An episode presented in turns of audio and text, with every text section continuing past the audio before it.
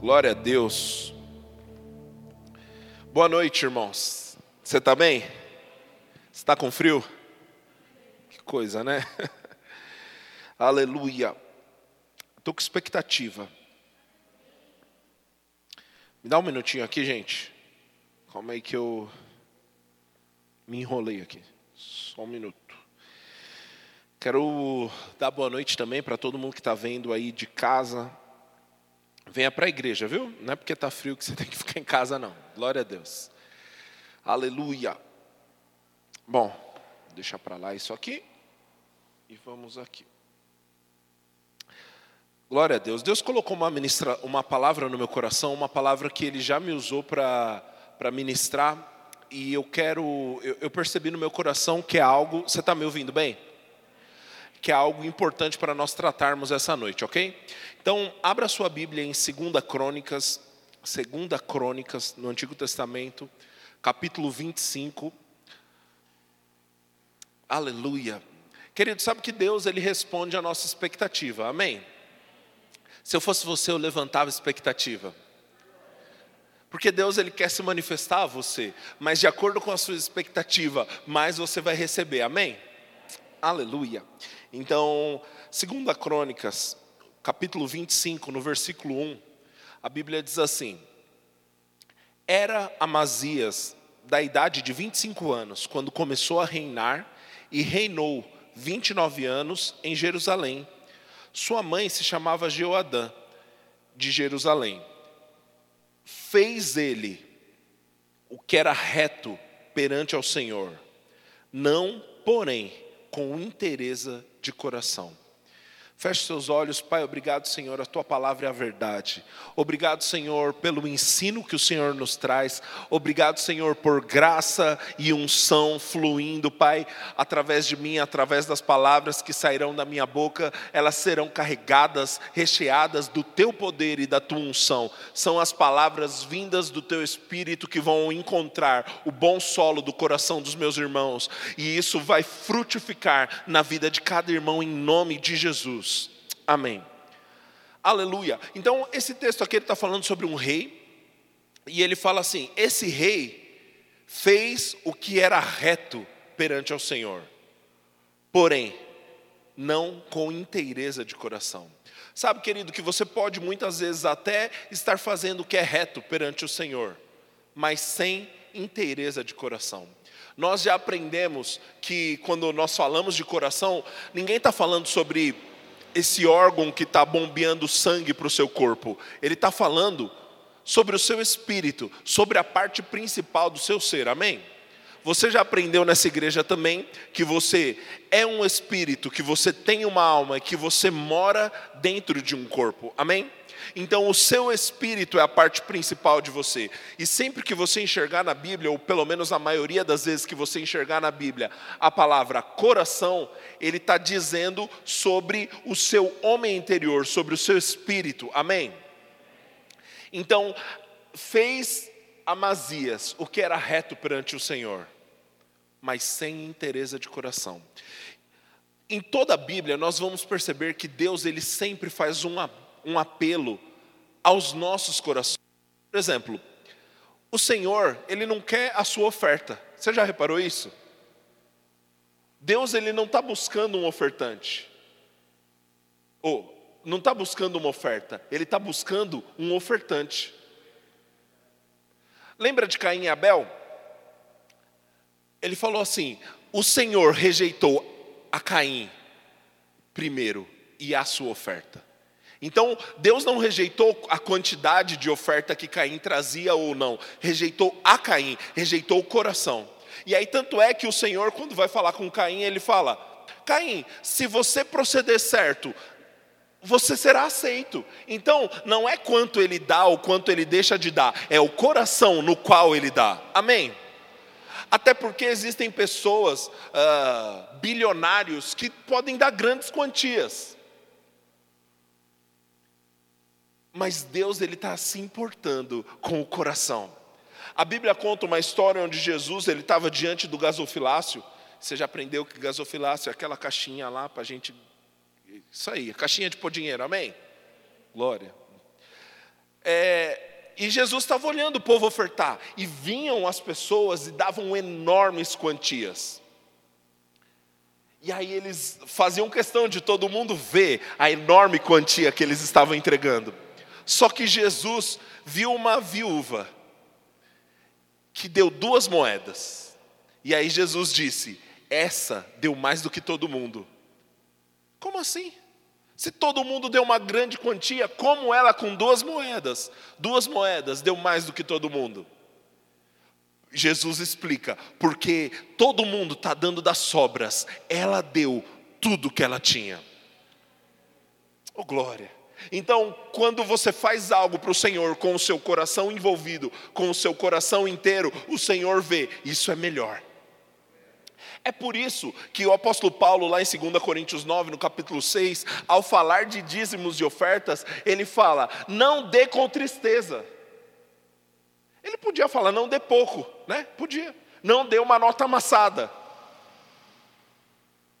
Mas ele não fala sobre quantias, ele fala, não dê por tristeza ou por necessidade, porque Deus ama, isso é, Deus procura, Deus busca quem dá com alegria.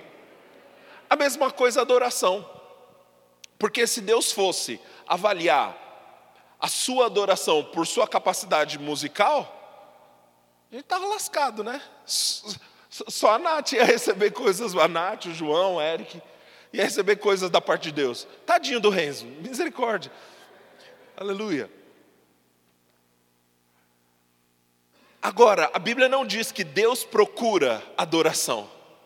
A Bíblia diz: o Pai procura adoradores que o adorem em espírito e em verdade. Deus ele está procurando, ele está interessado no coração. Amém. A Bíblia diz lá, você já conhece esse texto, Jeremias 29, no versículo 13, diz: Buscar-me-eis e me achareis, quando me buscares de todo o coração. Oh, aleluia! Você busca o Senhor e você encontra o Senhor quando? Quando buscar de coração. Deus ele coloca essa recompensa, ó, para quem me busca de coração, tem uma recompensa. Qual é a recompensa? Vai me achar. Não tem a ver com quanto tempo você passa orando. E deixa eu colocar um equilíbrio nisso. Se você ama o Senhor, quem está com o coração inteiro, geralmente passa muito tempo orando. Amém? Por quê? Porque você ama o Senhor. Você lembra quando você começou a namorar? Cara, você não desgrudava do celular. Aí tem os irmãos, rapaz, na minha época nem tinha smartphone. Amém, irmão, não precisa denunciar a sua idade, aleluia, glória a Deus. Ou você ficava no telefone e tinha que pagar aquela conta enorme. Então os irmãos que era pombo correio ainda, não, brincadeira, não tinha ninguém nessa fase. Mas de algum jeito você queria falar com aquela pessoa abençoada, não é verdade? E era o tempo todo que você queria falar. Por quê? Porque quem ama quer relacionamento, quem ama quer estar perto, quem ama quer conversar. É, e não venha você me dizer que ama o Senhor de todo o seu coração, que o Senhor tem o primeiro lugar na sua vida, e você passa uma semana inteira sem falar com Ele. Oh glória! Você sabe que oração é uma conversa, amém? Você fala e você ouve. E se você só fala, quantos aqui já conversaram com alguém que fala bastante? Meu amigo é chato, não é? A pessoa nem respira. Você fica, é, não dá nem para cortar. Você fala, tá bom, vai, vai falando aí. Desisto. Às vezes, Aleluia. Eu estava lendo um livro que fala isso hoje, e eu nem sabia que eu ia tocar nisso. O irmão Reagan, em um livro, ele fala assim: às vezes nós não recebemos respostas da parte de Deus porque nós não damos tempo. Nós passamos o tempo todo de oração falando, falando, falando, falando, não dá nem tempo de Deus responder. Tem lugares na oração que você só fica quieto. Você só fica quieto. E aí você percebe uma voz suave dentro de você. Você nem ouve no seu espírito, é uma percepção. Você fala: Uau, é o meu pai falando comigo. Aleluia, aleluia. Quinta, sexta-feira nós tivemos o nosso tempo de oração, sete e meia da manhã aqui, foi maravilhoso. Quem estava aqui? Foi bom, não foi, gente? E eu percebi no meu coração, eu, eu, eu percebi algo no meu coração. Eu estava num momento na empresa lá de bastante pressão. E rapaz, eu, eu, eu cheguei, é, a gente marcou sete e meia e eu cheguei às sete, né? Na minha cabeça era, eram sete horas. Então, graças a Deus, eu ganhei meia horinha a mais de oração. E eu estava orando aqui, e aí eu tive uma imagem assim, como se fosse uma tempestade, e aquilo simbolizava muito bem o que eu estava vivendo naquele dia, naquela semana, né, nessa semana, e, e aquele céu preto, e eu sei que enquanto eu orava, é como se eu me visse como uma águia, e, e, e aí tinham aquelas nuvens, e você sabe que a águia, ela não fica batendo asa, e, e na oração em línguas foi como se ah, eu fizesse acima das nuvens. E aí ali tinha sol, e ali estava tudo bem, e ali os problemas não me pegavam, oh aleluia. Eu amo a oração, querido, porque ela nos traz isso, nos coloca acima do lugar de problema, aleluia. E aí os problemas não podem nos afetar, oh glória, aleluia. Deus, Ele está buscando pessoas com o coração inteiro, amém? E tem, tem um texto, eu quero que você abra lá, Marcos 7. Marcos 7.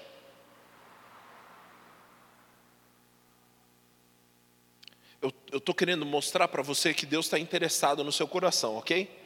Marcos 7, no versículo 6, Jesus falando uh, com os fariseus, ele disse assim: Bem profetizou Isaías a respeito de vós, hipócritas como está escrito: Este povo me honra com os lábios, mas seu coração está longe de mim. Você pode perceber que o Senhor até reconheceu: esse povo está me honrando, mas o protesto de Deus foi: o coração está longe, não adianta nada. Palavras bonitas não adiantam nada sem um coração envolvido. Esse povo me honra com os lábios. Jesus não falou, está errado vocês me honrarem com os lábios. É bom me honrarem com os lábios, mas o problema é que o coração está longe. Aleluia. Querido, eu não quero ouvir um protesto desse da parte de Deus. Eu não quero, André, você está pregando muito bem, mas seu coração está tão longe. Eu não quero, ei, você está fazendo bastante coisa para a igreja, mas eu estou com saudade do seu coração.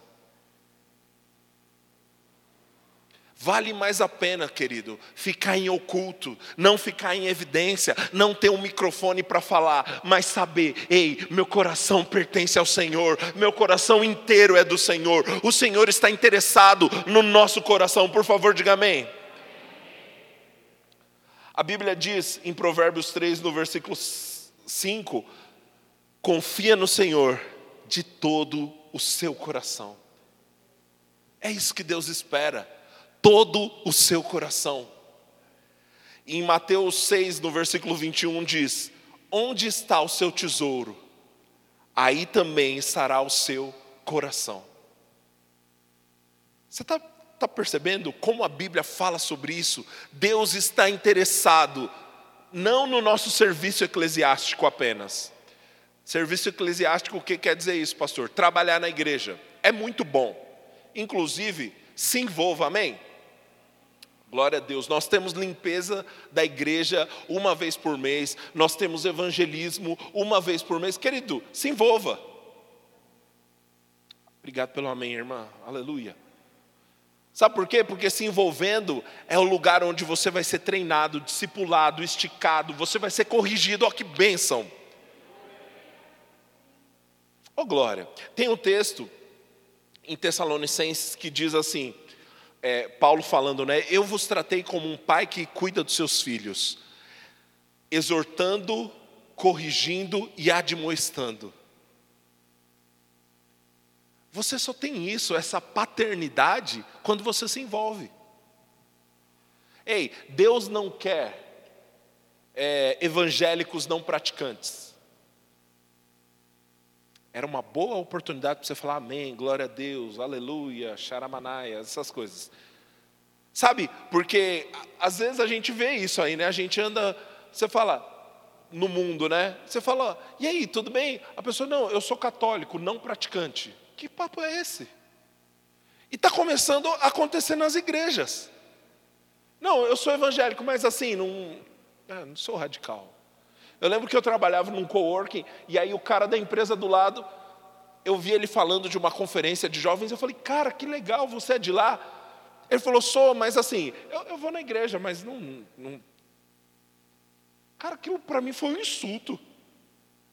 É que papo é esse? Ei, deixa eu te dizer uma coisa: para Deus não dá para ser 50%, para Deus não dá para ser 90%, para Deus não dá para ser 99%, ou é tudo ou é nada. Aleluia, aleluia. Sabe, Deus ele não quer evangelho. Ah, não, eu curto a igreja, eu até vou, né? Vejo os cultos, é legal lá. O pastor fala, me emociona um pouco. A menina canta bem, né? Até levanta a mão às vezes. Ei, se isso não está alterando todas as áreas da sua vida, o que você está vivendo não é evangelho. Evangelho. Tem um, o, o C.S. Lewis, ele escreveu uma frase que eu acho maravilhosa. Ele disse assim: ó, o, o evangelho, se ele é verdadeiro, ele é de vital importância. Se ele é mentiroso, ele, ele não tem nenhuma importância. Agora, o que o Evangelho nunca poderá ser é de moderada importância. Oh, aleluia. Querido, o Evangelho, ou ele altera completamente a sua vida, chacoalha a sua vida, ou infelizmente você não está vivendo o Evangelho.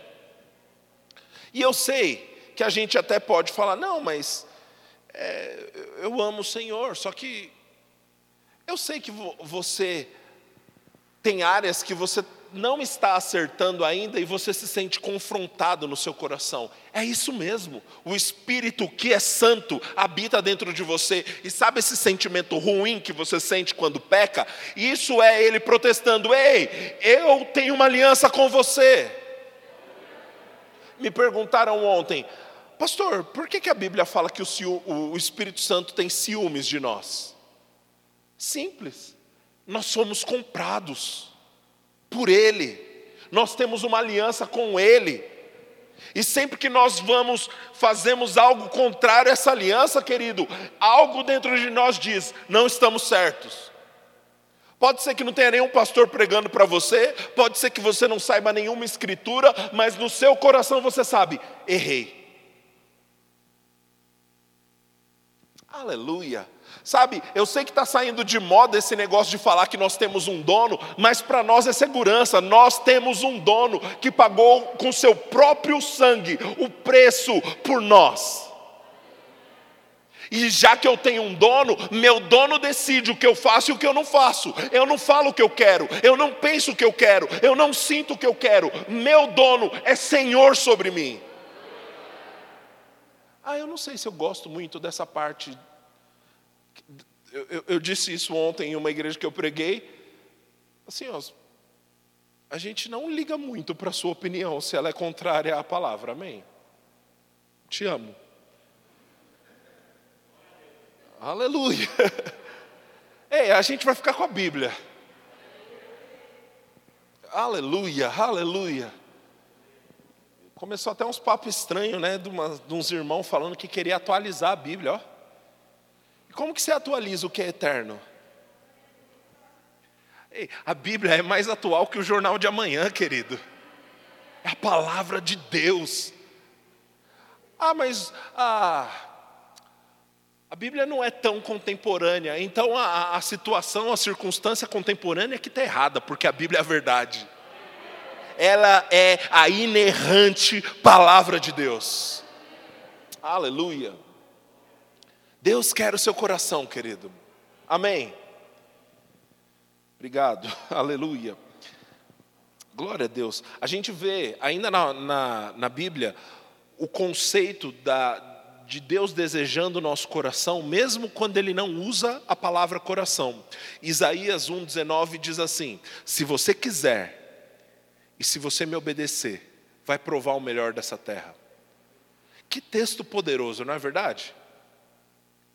Deus tem para você o melhor dessa terra. Mas para isso tem que envolver o coração. Se você quiser, E se você obedecer, vai comer o melhor da terra. Amém? Abra sua Bíblia em Apocalipse. Apocalipse capítulo 2. Está recebendo algo bom essa noite?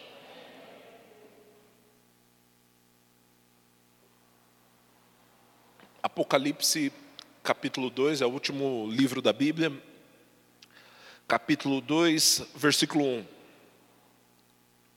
Escreve ao anjo da igreja de Éfeso: Isto diz aquele que tem na sua destra sete estrelas e anda no meio de sete castiçais de ouro.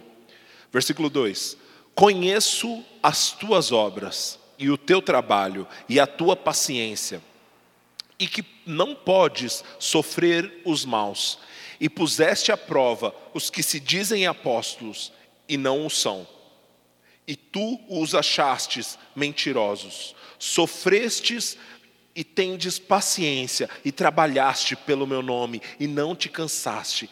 Cara, que igreja top. Você viu isso? É Jesus falando, ó, conheço as tuas obras, o teu trabalho. Eu sei que você não suportam os maus. Eu sei que aqueles que se dizem apóstolos e não são, vocês confrontam e pegaram eles na mentira. Vocês sofreram a, a roubarem os próprios bens de vocês, conheço o que vocês estão fazendo e ó, parabéns. Quantos concordam que essa igreja estava bem de trabalho? Jesus está falando isso nessa igreja, amém? Eles estavam produzindo, eles estavam entregando, eles estavam fazendo, eles estavam cumprindo a escala, eles estavam chegando mais cedo, eles estavam fazendo tudo certo. Só que o texto continua no versículo 4, e ele diz: tenho, porém, contra ti que deixaste o teu primeiro amor. Eita. Ei, suas obras estão ok, seu trabalho está muito bom, o que você está fazendo está muito bom, mas ó, tenho, porém, contra ti que você abandonou o primeiro amor. Na prática, você está fazendo, mas no coração você se desligou. Eu não quero ouvir esse protesto da parte do Senhor. Eu não quero ouvir, André, está pregando bem, está estudando bastante, está fazendo as coisas na igreja, mas e o coração? Sabe, querido, o meu serviço eclesiástico, aquilo que eu sirvo ao Senhor, que é pregar a palavra para você, que é pastorear você, não pode ser o fator determinante do meu relacionamento com Deus. Porque se eu deixar isso aqui, o serviço, o trabalho, servir você, pregar a palavra, pregar em outras igrejas, até isso me rouba da comunhão com o Senhor.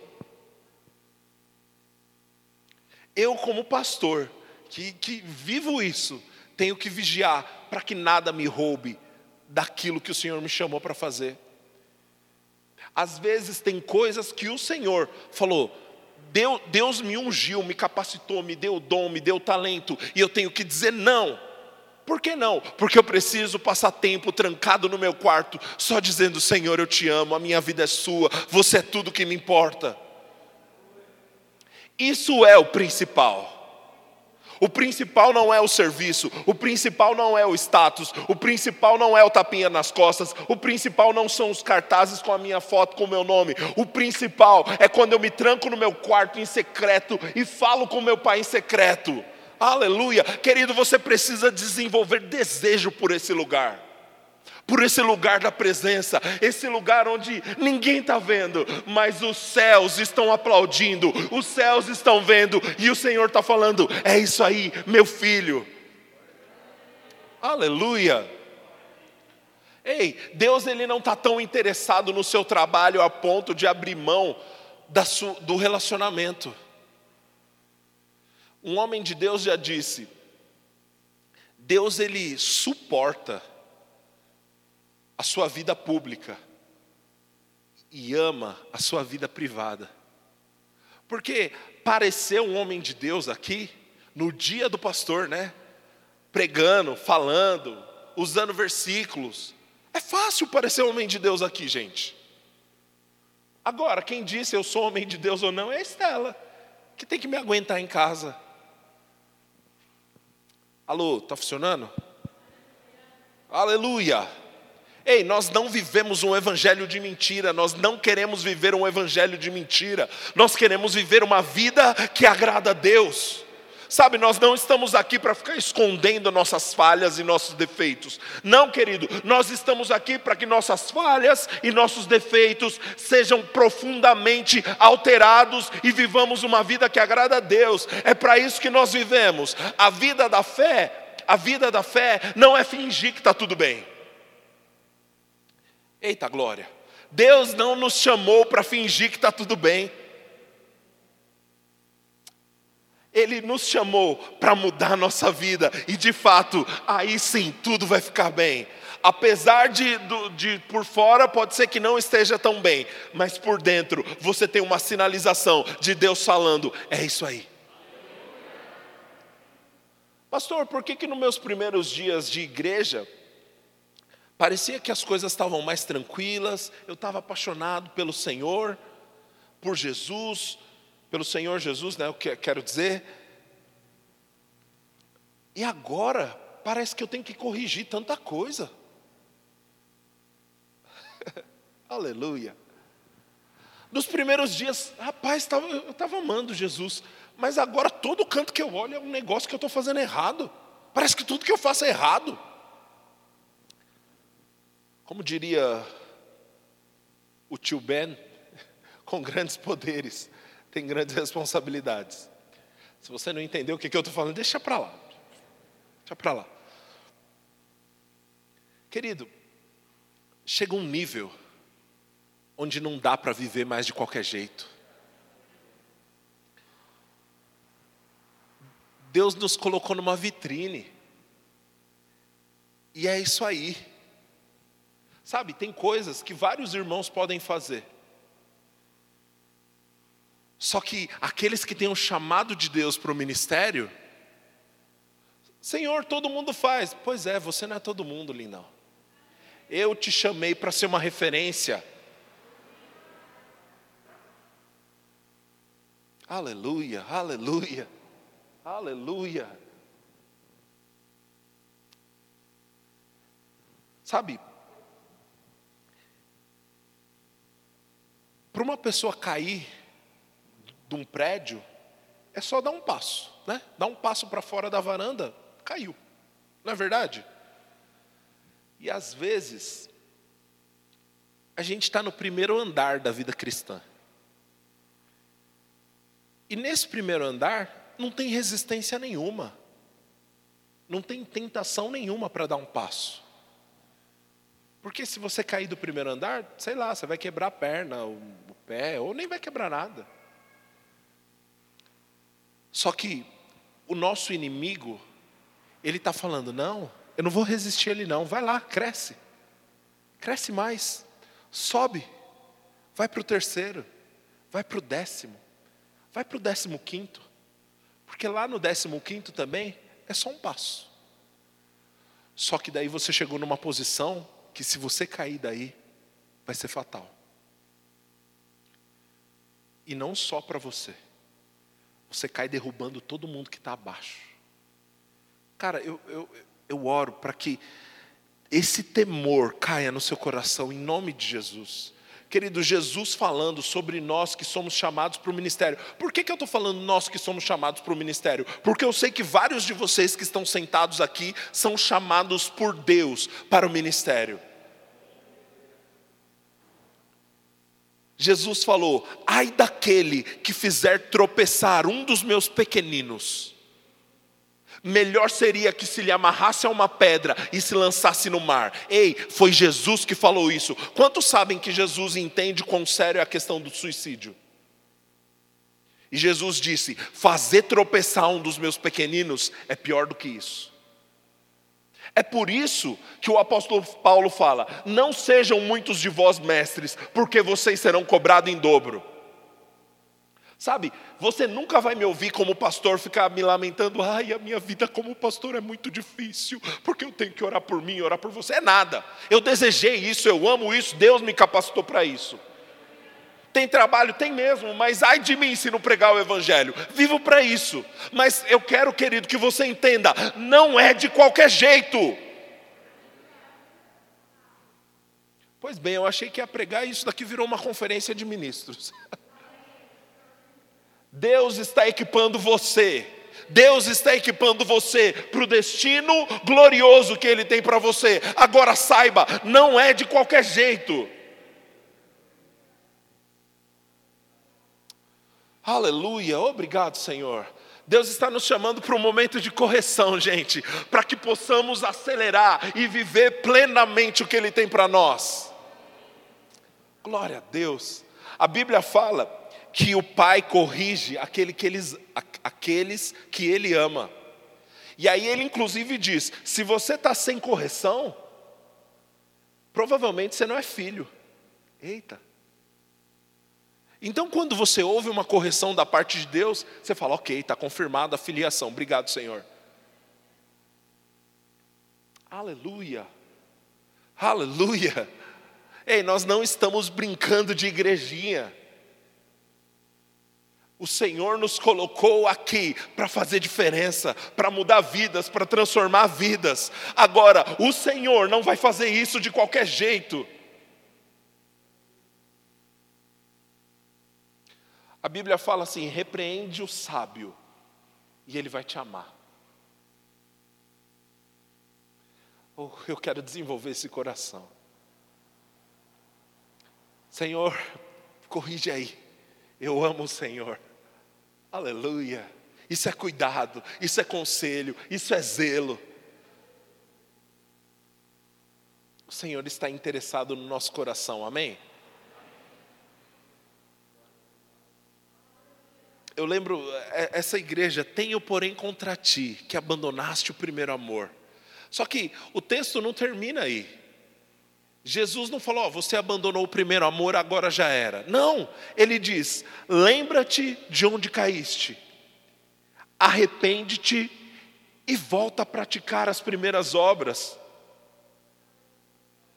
Ei, o Senhor está dando uma oportunidade para nos arrependermos. Senhor, Talvez eu tenha desligado meu coração, talvez eu abandonei o primeiro amor, mas Pai, eu quero me lembrar de onde eu tropecei e voltar, Senhor. Ei, existe uma porta aberta de oportunidade para você dizer: Senhor, eu estou de volta de coração, com toda intensidade. O Senhor não é aquele que vai ficar lançando no seu rosto o que você fez de certo ou errado, Ele é rico em, em perdoar, misericordioso, e a Bíblia diz que Ele pega os nossos pecados pecados e joga eles no mar do arrependimento, no mar do esquecimento. Aleluia! Quando você pede perdão diante do Senhor, você recebe o seu perdão e o Senhor não se lembra mais dos seus pecados. Eu sei que isso é difícil caber na nossa mente humana, porque a gente lembra do que o nosso amiguinho da quarta série falou da gente. Mas Deus não é assim. Ele esquece. E nos coloca numa posição chamada justiça de Deus. O que é justiça de Deus? É estar diante de Deus, sem culpa, sem condenação, sem complexo de inferioridade, chamando Deus de Pai, sendo chamado de Filho, como se o pecado nunca tivesse existido. Ei, você já parou para pensar nisso? Como se eu nunca tivesse pecado. Só Deus poderia fazer isso. Aleluia. Ele quer o seu coração, querido. Pessoas que entregam seu coração para Jesus são radicalmente intensas.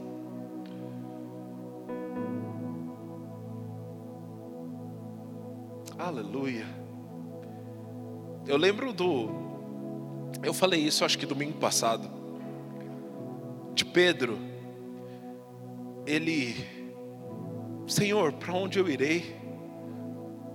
Só você tem as palavras de vida eterna. Jesus perguntando para ele: Vocês não querem ir embora, não? Senhor, eu vou para onde? Quando eu te encontrei, eu encontrei a vida. Quando eu te encontrei, eu encontrei a razão. Quando eu te encontrei, eu encontrei um propósito. Quando eu te encontrei, eu encontrei um motivo. E agora para onde eu vou? não tem outro lugar para ir, não tem mais volta, não dá para desistir. Aleluia. A Bíblia conta a história do rei Davi, um homem completamente intenso. Tanto é que Jesus, ah, tanto é que a Bíblia chama Davi de homem segundo o coração de Deus. E a Bíblia conta que um, um certo momento, a, a arca da aliança, que naquele momento continha a presença de Deus, estava voltando para Israel, para Jerusalém. E aí a Bíblia conta que conforme a arca estava entrando, Davi, o rei, estava dançando de alegria diante de toda a nação, o rei se fazendo humilhado. Tanto é que a esposa dele, Mical, estava em uma das janelas do castelo e ela viu Davi dançando.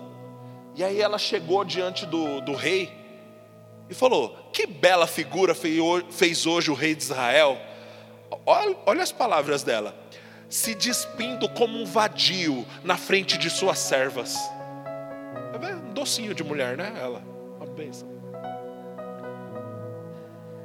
Que coisa ridícula você está fazendo. Aí Davi responde para ela: Eu estava dançando diante do Senhor.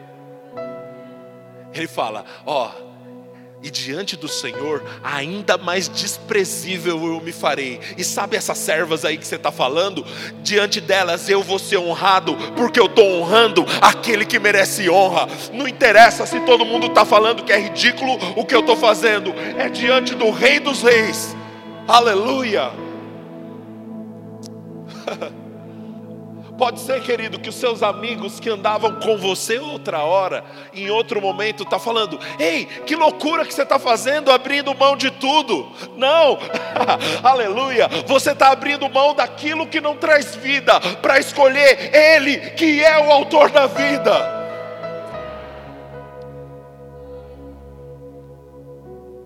O apóstolo Paulo ele chega a dizer: Eu tinha status hebreu de hebreus, da tribo de Benjamim, quanto à lei fariseu, quanto ao zelo perseguidor da igreja, eu era o cara, mas tudo isso passei a considerar como perda por causa da sublimidade do conhecimento de Cristo. Eu considerei tudo como refúgio para conhecer a Cristo todo status, todo tapinha nas costas, toda fama, tudo que o mundo me aplaudia, eu considerei como refúgio por conta de Jesus. Aleluia! Oh glória! Isso é de todo o coração. Eu quero ter essa posição diante do Senhor, Pai. Nada mais importa. O Senhor é tudo que me importa. Aleluia os elogios dos homens não me importam mais. O Senhor é o que me importa. Aleluia, aleluia, aleluia. Ei, eu percebo no meu coração é, uma porta aberta. Faça a sua própria oração, querido. Diga palavras de amor ao Senhor. Se consagre ao Senhor Senhor, eu quero hoje reafirmar: eu vivo para você e isso não tem negociação. Senhor, a minha vida é sua e eu não volto atrás. Senhor, eu vivo para te amar e não tem mais negociação. Tudo que eu sou, tudo que eu tenho, a minha inteligência, os talentos que você me deu, as minhas forças, tudo que há em mim, bendiga ao seu santo nome. Eu vivo para você, Senhor. Aleluia. Aleluia.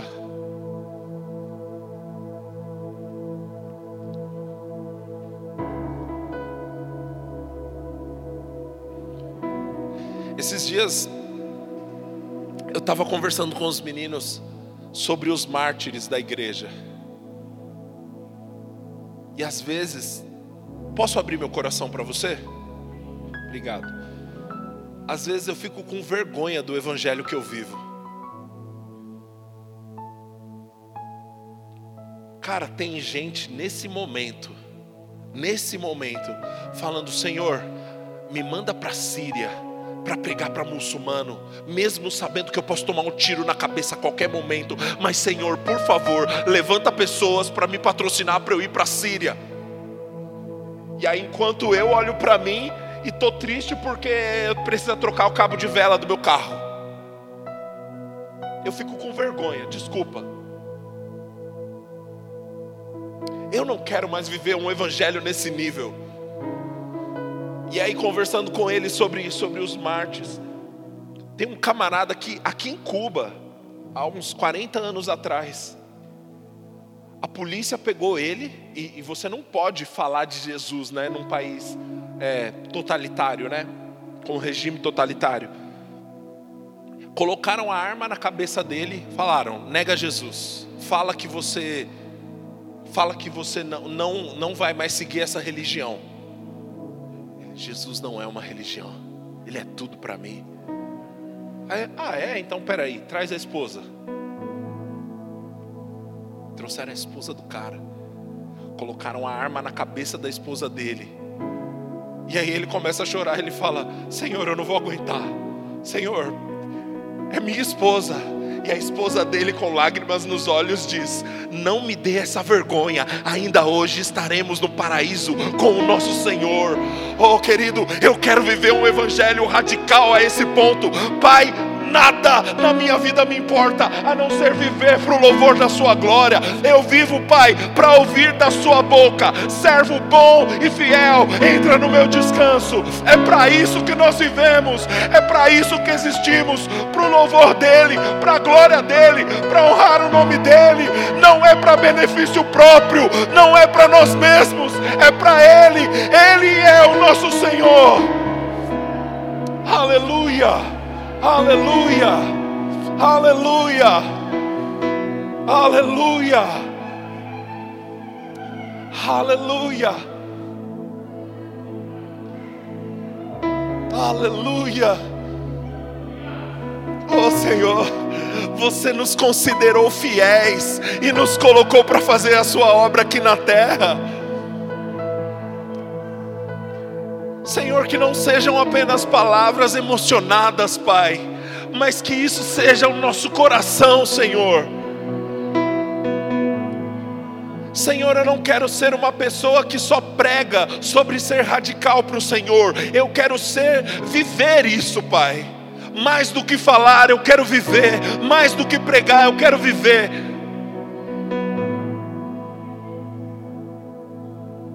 Aleluia, aleluia.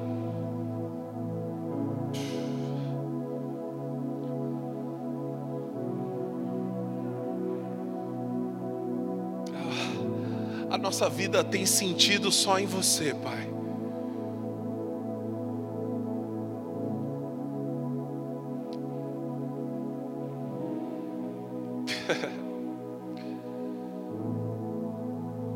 que amor glorioso. Você, mesmo sendo igual a Deus, não teve por usurpação ser igual a Deus, mas se esvaziou de quem você era, Jesus, veio para a terra, levou os meus pecados, morreu a minha morte, morreu no meu lugar. Quem poderia amar tanto assim, a não ser o Senhor? Senhor, eu quero viver uma vida que seja uma resposta a esse amor.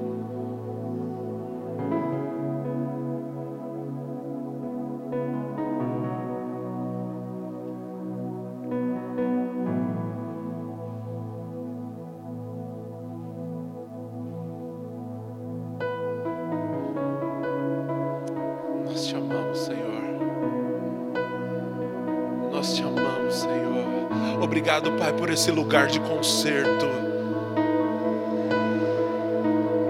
Obrigado, Senhor, por esse lugar de restauração.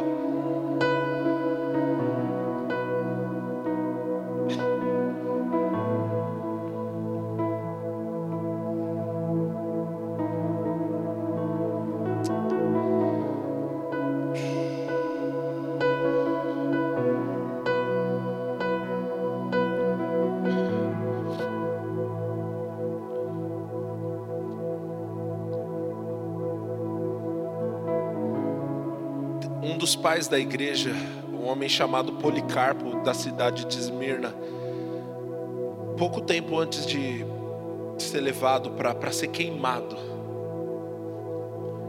as pessoas disseram, como ele era um senhor de idade, as pessoas falaram: volta atrás, rapaz, abre mão de Jesus, você não precisa morrer queimado.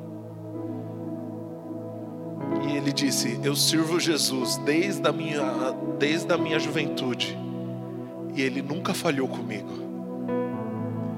Eu não posso negar alguém que tem sido tão bom para mim. Eu não posso negar alguém que tem sido tão bom para mim.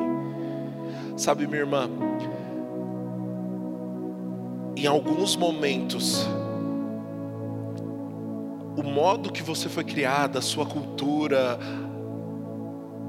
parecem que colidem com a palavra, com aquilo que você está aprendendo, mas dentro do seu coração tem algo dizendo: eu não posso negar aquele que está sendo tão bom para mim. Existe sobre você, Pati, vindo agora, força da parte de Deus Senhor, parece que eu não vou aguentar. Filha, eu te fortaleço, eu te dou forças, eu te sustento, eu te coloco de pé. Fica firme na sua decisão e eu tenho poder para te manter de pé. As pessoas vão dizer não faz sentido nenhum, mas dentro de você faz todo sentido. Como você negaria aquele que está sendo tão bom para você? Vem agora da parte de Deus, bálsamo para trazer cura para sua alma, cura para os seus sentimentos e força da parte de Deus, força da parte de Deus para te manter de pé, para te manter na posição que Ele te viu. Não, não foi a sua cabeça, não, não foi da sua cabeça cabeça. Ele, o Senhor, te chamou para algo relevante, algo grande. Foi o Senhor que colocou no seu coração um sonho e ele não volta atrás. Aleluia. Abraça ela, Cris. Aleluia, aleluia, aleluia. Obrigado, Senhor. Obrigado, Pai. Obrigado por um novo tempo na vida da minha irmã. Em nome de Jesus. Aleluia. Ei, nosso Deus, Ele sabe como nos encontrar. Nosso Deus sabe como nos ajudar. Quando parece que ninguém pode nos ajudar, aí vem o nosso Senhor com provisão. Aí vem o nosso Senhor com ajuda. Ele sabe nos encontrar. Aleluia. Aleluia. uh, aleluia. Aleluia. Aleluia.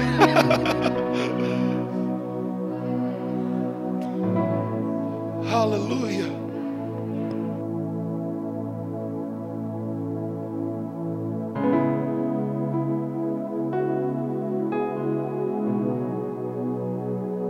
Aleluia. Vem para cá, Renzo.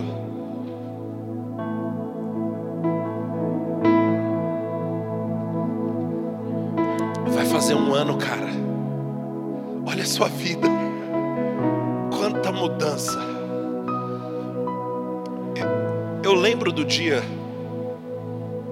em que você falou para mim assim, pastor, não dá para eu vir de domingo porque eu vou estar na casa da Ingrid, não vai rolar o vídeo de domingo. E eu falei, rapaz, o que Deus espera de você agora é fidelidade no congregar. Na outra semana você mudou, só para estar aqui. Deus honra a fidelidade. Eu lembro que quando eu falei isso, eu falei, rapaz, eu acho que esse menino não volta mais na igreja. Mas como você poderia negar alguém que está sendo tão bom para você? Ah, Deus honra a fidelidade, meu irmão. Deus sabe tanta renúncia, uma mudança tão radical no estilo de vida. Ele sabe como honrar isso. Obrigado, Senhor. Obrigado, Senhor. Uma unção para um novo tempo. Obrigado, Senhor, por esse primeiro ano de fidelidade sendo uma marca na vida do meu irmão, Pai. Essa essa disponibilidade para mudar o que tem que ser mudado. O Senhor honra isso. Obrigado, Senhor, uma aceleração do Senhor. Tantas pessoas falaram, rapaz, comigo levou 10 anos, comigo levou 20 anos, mas a fidelidade do seu coração está antecipando as coisas não de modo bagunçado, até porque você sabe quanta coisa você está renunciando. Mas eu posso ouvir aquilo que Jesus disse: não há ninguém que, havendo deixado casa, carro, família, bens, por amor a mim, não receba cem vezes mais no tempo presente tudo isso. Obrigado, Senhor. Obrigado, Pai. Obrigado, Senhor. Uma nova unção para uma nova fase. Obrigado, Jesus. Aleluia, aleluia, aleluia. Glória a Deus. Você ama o Senhor? Ei, vale a pena abrir mão de tudo por Ele. Ele é digno, Ele é digno. A gente muda o que tiver que ser mudado, mas não abrimos mão de viver para Ele. Ele é digno. Eu já estou acabando, ok? Esses dias, um irmão que é uma, uma referência, foi uma referência para nós. Te conheceu o irmão Vitalino, a gente chamava ele de Vitinho. 90 anos servindo ao Senhor. Ele era o primeiro a chegar na igreja, gente. E aí teve uma época que a gente descobriu que ele, com oitenta e tantos anos, estava indo a pé para a igreja. Era o primeiro a chegar. Sempre impecável com o terno dele. Ah, eu, eu quero deixar um legado assim. Eu quero viver esse estilo de vida. Alguém que não cedeu diante das pressões, mas honrou o Senhor. Aleluia. Glória a Deus. Você recebeu algo da parte de Deus essa noite? Aleluia. A Paty tem um testemunho, vem para cá.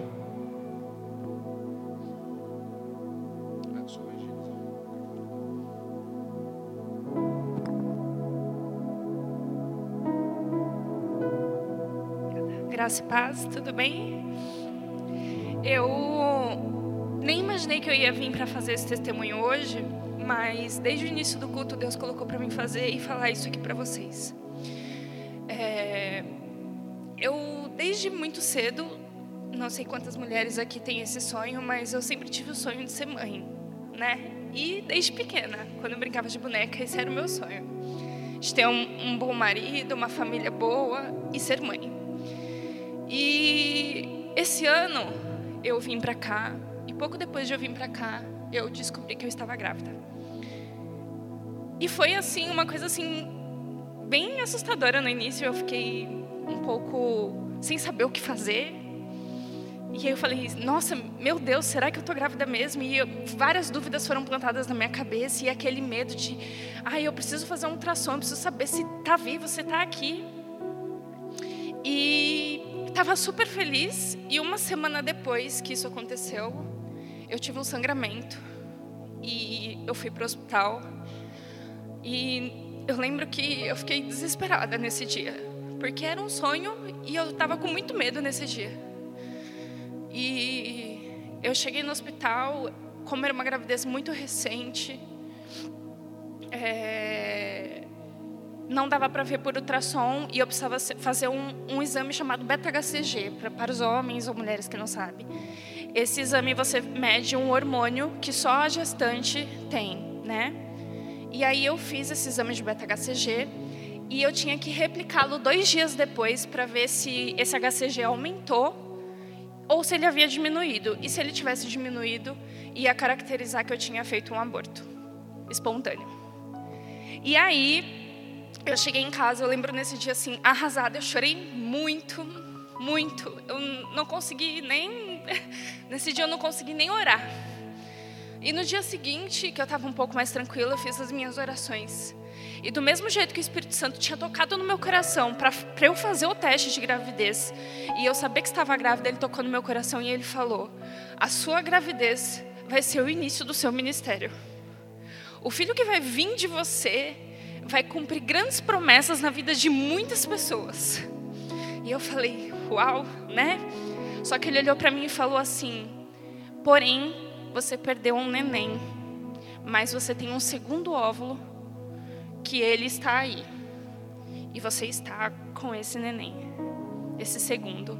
E aí eu fui pesquisar se isso era possível depois, né? Ele me deu é, uma promessa assim cheia de detalhes sobre como seria esse meu período de ministração, como seria essa minha gestação com esse meu filho. E ele olhou para mim no final e falou assim: "Não confie na medicina humana, porque se você confiar em mim, tudo vai poder acontecer na sua vida. Não confie na medicina humana." E eu não contei isso para o meu parceiro, eu não contei isso para ninguém, isso ficou comigo. E eu passei assim quatro dias, cinco dias com essa coisa de, meu Deus, agora eu tenho que fazer um segundo exame. E aí eu tenho que esperar mais dois dias para sair esse resultado de exame. E eu fiquei ainda com essa dúvida de, será que foi Deus que falou comigo mesmo? Mas ela era aquela voz que o Dedé fala, que ela é uma voz, é, ela é suave, porém ela é firme. Ele fala com convicção, sem pausa, ele fala de uma maneira muito certa, sabe? E eu lembro que eu cheguei um dia do domingo do culto, que era o dia que eu ia ir para coletar esse segundo, para ver o segundo resultado, né, para ver se tinha baixado esse nível de HCG. E eu estava sentada na cadeira e eu estava ali, Senhor, se foi o Senhor que falou comigo, me dá um sinal. Se foi o Senhor que falou comigo, me dá um sinal. E nesse dia ele fez uma ministração e falou com a Ingrid. E aí ele falou sobre o ministério da Ingrid, ele falou sobre o que Deus queria, acho que para ela, e ele falou assim: Ingrid, se você é, para iniciar esse momento seu com Deus, eu quero que você dê um abraço na Patrícia. E ali foi só a confirmação que eu precisava de que quem realmente tinha falado comigo era Deus. E todo aquele medo que eu tava dentro do meu coração, eu cheguei naquele hospital e eu já não tinha mais esse medo. E quando eu cheguei naquele hospital, eu recolhi aquele exame e o meu beta tinha dado que tinha caído. De 570 ele foi para 190. Só que eu não entendi aquilo. Eu falei assim, mas o Senhor, Ele falou para mim, Ele me deu a confirmação, Ele veio no meio do culto, Ele, ele me deu a confirmação de que era Ele que estava falando, Ele me trouxe uma promessa, mas... E eu fiquei sem entender. Mas eu aceitei. Confesso que naquela semana seguinte foi muito, muito difícil para mim. Aparecia grávida de todo quanto é lugar. Eu olhava a rede social, era grávida. A família do Eduardo veio uma pessoa, a tia dele estava grávida e todo mundo estava grávida e eu já comecei a ficar tão triste. E aí eu vim num outro domingo aqui para uma ministração. E quando eu vim para essa ministração, Deus acalmou meu coração e ele falou: "Você está grávida em mim. Você está grávida em Cristo. Você está grávida." Eu já não estava. A medicina falava que eu não estava, mas eu tomei aquela verdade tão forte para mim de que eu estava grávida em Cristo, porque Ele já me deu essa promessa. Ele falou: Você está grávida em mim? E eu falei: Tá bom, recebi. A partir dali eu fiquei muito mais tranquila. Só que eu sentia no meu corpo coisas diferentes. Eu sentia que tinha alguma coisa diferente comigo.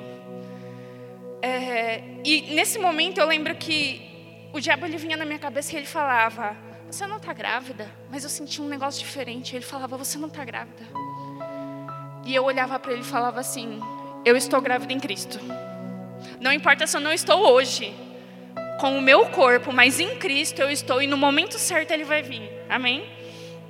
E esses últimos dias, essas últimas semanas, eu comecei a sentir os mesmos sintomas que eu sentia antes, sabe? E eu falei assim: não, eu acho que eu estou grávida de novo. Não é possível. Eu acho que eu estou grávida de novo. Isso foi em abril, né? Entre o meio e o final de abril. E aí eu fiz novamente um HCG. Nesse período de tempo era uma semana, só que eu fiz dessa vez um HCG quantitativo, que é aquele que valida a quantidade de HCG que você tem no organismo. O meu último HCD, HCG deu 190. Eu era uma gestação, acho que das primeiras semanas. Eu vim aqui no culto e no meio de uma ministração novamente do, do Dedé, eu fechei os meus olhos e eu me vi com uma barriga enorme. E aí eu falei assim: Senhor, eu sei que eu estou grávida de novo. E esse filho é do Senhor, ele não é meu. É seu filho. Então cuide. E eu lembro que eu senti uma unção tão forte da parte de Deus naquele dia. E aí essa semana saiu o resultado do HCG. E quando eu olhei o resultado, eu nem entendi direito. Eu estava com 92.400, eu estou de 5 a 6 semanas. É aquela gestação ainda, que é o segundo óvulo que ele havia prometido para mim lá atrás, e ele me deu a confirmação hoje. Então, eu, eu venho aqui falar para vocês que, mesmo que as pessoas, a medicina olhe para você e fale: olha, você não está curado, aquilo que, que o Dedé fala assim, você não está curado. Você não vai conseguir, o diabo fale na sua cabeça, você não está, mas lá dentro Deus te dá uma certeza e vai pelo teu coração, vai pelo que Deus fala para você. Porque o que ele falava para mim ia totalmente contra o que os números, o que a medicina falava para mim. E quando eu tive a confirmação de que provavelmente esse filho que aqui ainda está é aquele lá da primeira, que é aquele segundo óvulo que ele falou que tinha comigo, eu falei assim, Senhor, é a promessa que o Senhor falou para minha vida e Ele falou que a partir dessa minha primeira gestação ia ser o início do meu ministério. Então eu entendi desde o início por que, que Ele está me ungindo para vir contar isso para vocês, gente. Porque independente do que o diabo fale na cabeça de vocês, independente do que é, dos medos, porque a gente às vezes não entende quando é Deus que está falando principalmente assim, eu acredito que no início da evangelização de cada um, às vezes a gente tem dúvida se é Deus mesmo que está falando no nosso coração. Tudo mostra contra, mas lá dentro você sente aquele negócio dentro do coração que é Deus falando, sou eu aqui, ó. Ouça e combata esses pensamentos com as orações e aquilo que o André falou sobre a palavra.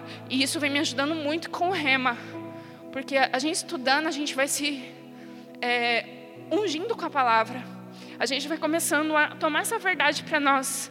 Então, toda vez que alguém vem confundir a sua mente, você vai e volta com a palavra e fala: Isso aqui não me pertence. O que você está falando para mim não é meu, porque Deus já falou para mim outra coisa. Mesmo que seu coração, o seu corpo ou as pessoas digam que é o contrário. Mas não, é aquilo que Deus falou para você. E eu não podia ficar aqui hoje sem falar isso para você. Eu poderia ter todas essas confirmações, eu poderia estar indo agora no hospital para ter certeza, mas não, eu já tenho certeza. E é isso, gente. Eu queria compartilhar isso com vocês. Eu estou muito feliz com essa vitória, estou muito feliz com essa promessa sendo cumprida. E é isso que eu quero deixar para vocês, gente. Confiem na palavra do Senhor. Confiem em tudo que Ele fala para vocês, no íntimo, no coração, no meio da oração, porque tudo que Ele fala é verdade, de verdade, assim, do coração.